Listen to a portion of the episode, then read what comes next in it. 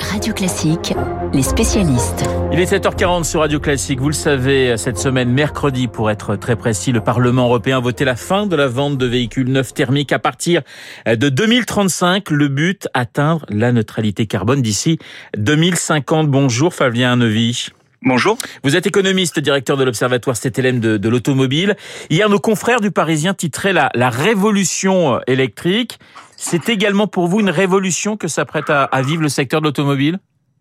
Oui, euh, oui, parce que le, le, le, délai est court en fait. Hein, 13 ans, c'est très peu de temps à l'échelle de l'industrie automobile. Hein, c'est des usines, des, des, chaînes logistiques, donc c'est extrêmement court. Pour autant, l'industrie automobile a eu le temps de se préparer un petit peu parce que c'est quelque chose dont on parle maintenant depuis plusieurs années. Oui. Mais c'est vrai que le coup près est tombé, donc maintenant il va falloir que toute la filière s'organise pour faire face à cette euh, transition, cette rupture technologique qui sera pas sans conséquences, notamment, je pense, chez les équipementiers. Et justement, euh, bah, la question très concrètement, ce, ce, ce, cet abandon de, de la voiture thermique, ça signifie moins d'emplois dans le secteur automobile ou c'est trop tôt pour le dire? Ah non, c'est clairement moins d'emplois. Alors d'abord chez les constructeurs, parce que assembler une voiture électrique, c'est quand même beaucoup plus simple qu'une voiture thermique, ça c'est le premier point. Euh, mais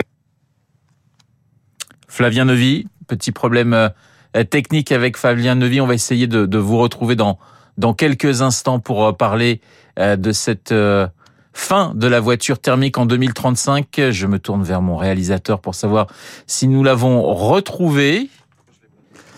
Eh bien, écoutez, on va essayer de le retrouver dans quelques instants. Ce que je vous propose, c'est de passer au journal imprévisible avec Marc Bourreau, qui est euh, dans ce studio, et d'essayer de joindre Flavien Neuvy dans quelques instants. Le journal imprévisible, tout de suite, ce sont eh bien les aléas du direct.